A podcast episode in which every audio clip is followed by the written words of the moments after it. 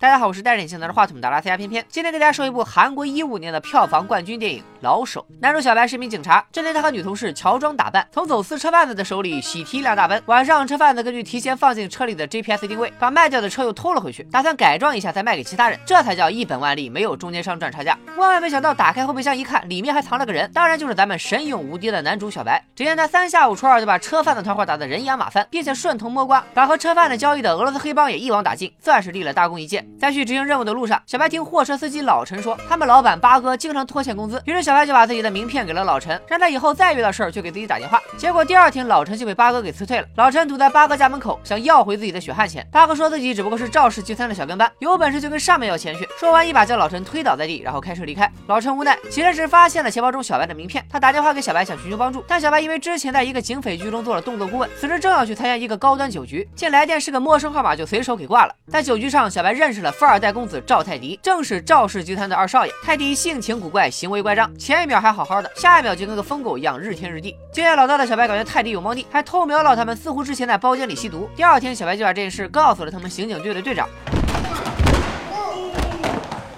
바로일어나지마바로일어나지마일어나면사람들이더쳐다봐그냥앉아있어스트레칭해스트레칭아파 队长劝小白：“泰迪这种大财阀家的公子，咱们可惹不起。何况现在根本就没有证据。”这天，泰迪在回公司的路上，看到了老陈在马路边拉横幅讨薪。因为泰迪他爸现在正在接受检察院调查，而货运公司又正好隶属于泰迪旗下。为了不给集团造成负面影响，泰迪将老陈和他儿子叫到了自己办公室，说要赔偿。老陈算了算自己被拖欠的工资，张嘴就是四百万韩元，折合人民币也就两万多吧。泰迪说：“老子经手的都是几个亿的大项目，你居然为了区区两万块浪费老子的时间。”于是泰迪将八哥也叫了过来，说老陈想要拿到工钱，就得和八哥来场拳击比赛。此时泰迪的狗腿子沙皮心领神会，让大厦的监控室关闭了监控。老陈不想让儿子看到这种场面，迟迟不肯动手。但泰迪掐住老陈儿子的头，让他眼睁睁看着父亲被八哥打得满嘴是血。泰迪玩够了以后，像打发要饭的一样，将钱扔给了老陈。不久之后，小白接到了老陈儿子的电话，此时老陈已经被送进了医院。据警方调查，他是讨薪受辱，要跳楼自杀，好在撞到了楼梯把手，捡回了一条命，但现在处于重度昏迷状态。小白这才知道，当时挂掉的那个电话是老陈打来的。随后从老陈儿子口中得知，老陈自杀前在泰迪办公室遭到了殴打。在警方调查后发现，那段时间监控设备正在检修，所以到底发生了什么事情导致老陈自杀呢？泰迪平日里爱好自由搏击，这天训练时，保镖因为之前在酒局上被泰迪羞辱，所以故意没放水，狠狠修理了泰迪。泰迪脸上挂不住，在暂停比赛时偷袭了保镖。所以故意没放水，狠狠修理了泰迪。泰迪脸上挂不住，在暂停比赛时偷袭了保镖，还残忍的扭断了他的脚。随后沙皮告诉泰迪，老陈的事他已经处理妥当。原来沙皮找到老陈媳妇想拿钱私了，而且办案警察也收受了贿赂。但小白不相信老陈会跳楼自杀，他决定将这件事一查到底。沙皮打听到小白家经济困难，需要贷款交房租，于是拿名牌包包装了一大笔钱，想收买小白的媳妇儿。好在小白媳妇儿人穷志不穷，他当众撕破了沙皮的丑恶嘴脸，并且来了警局质问小白：“너내가정말로쪽팔렸던게뭔지아니？” 내 앞에 명품 가방하고 돈다발 올려졌을 때 나 흔들리더라 自己媳妇受了委屈，那还了得？小白大闹泰迪宴请外国客户的酒席，还说自己一定会找到证据。沙皮出钱让八哥出国避避风头，但八哥却提议不如直接做掉小白，一了百了。此时老陈跳楼的事儿被传到了赵氏集团的董事长，也就是泰迪他爹那里。他教训了沙皮辅佐儿子不利，还让泰迪开除和这事有关的所有人，然后出国避避风头，自己会想办法处理。但此时泰迪已经失去理智，他让沙皮命令八哥干掉小白。随后八哥就让秘书打电话告诉了小白他现在的地址，因为小白之前在走私案中暴力执法，小白媳妇还涉嫌收受贿赂，所以泰迪他爹就动用关系，让检察机关向小。小白施压，队长也劝小白放弃调查，再搞下去警察都没得做。但小白是倔驴一个，开着车就赶到了八哥的住处。队长虽然看着有点怂，但也是个纯爷们儿，他怕小白有危险，于是带着同事小五前来帮助小白。没想到敲开八哥的家门后，小五一把就被扯了进去，还被捅了一刀。一番混战以后，八哥顺利被警方制服。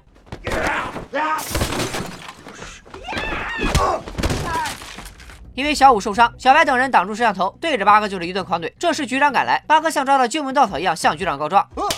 没想到最护犊子的就是局长，他让小白等人狠狠的查，不管捅了多大的娄子，他都会负责。因为西井的事闹得太大，泰迪他爹让沙皮替泰迪背锅，并承诺沙皮出狱后，泰迪现在总经理的位置就是他的。沙皮一琢磨，坐几年牢就能当上老总，血赚不亏啊，于是来到警局自首。接着老陈媳妇找到小白，他表示自己又看了下老陈自杀前发来的短信，感觉很奇怪，因为老陈不是那种会发长短信的人，而且其中一些语句也不像老陈的风格。另一边，小白的同事们也查到，警方接到泰迪公司自杀事故的报警电话是十一点三十九分，但之前在十一点二十二分时也有一通报警电话，但是一句话没说就挂断了。而老陈发来短信的时间是十一点三十七分。如果第一次报警时老陈就已经跳楼了，那短信必然不是他自己发的。除此之外，当天的值班人员比平时提前半小时午休，因此事发时紧急出口那里刚好没有目击者。之后小白来老李找到沙皮，说出了自己的推理。老陈当天被打后受到屈辱，因此先叫了出租车送儿子回家，然后折返回泰迪的办公室，把钱又扔给了泰迪。泰迪一气之下失手将老陈打到半死。此时泰迪的手下慌了，第一时间选择了报警，但却被沙皮挂断。为了掩盖丑闻，泰迪只是沙皮清理了现场，拿老陈手机给他媳妇儿发了短信遗书，然后扔老陈下楼，伪装成自杀。沙皮死不承认，说小白根本就没有证据。这时小白拉出了关键证人，就是之前被泰迪弄断腿的保镖。当时第一时间报警的人就是他，后来就被泰迪给开除了。虽然小白有了关键证人，但沙皮表示泰迪明天就会出国，现在小白根本没时间申请命令抓人。最后保镖打电话问了自己之前的同事，得知泰迪是凌晨的飞机，但离开前他会去一个 party happy。小白和队长列了几个泰迪有可能去的地方，找到局长请求出警抓人，但局长让两人先去处理一个赌博案，别的都不要管。队长此忍无可忍，撩起衣服表示自己当年可为局长挡过刀。局长也来气了，说自己当年也为了掩护队长被开过瓢。小白干脆直接脱了裤子，表示自己拼死执行任务的时候，你们俩老头子还在泡桑拿呢。从未见过有如此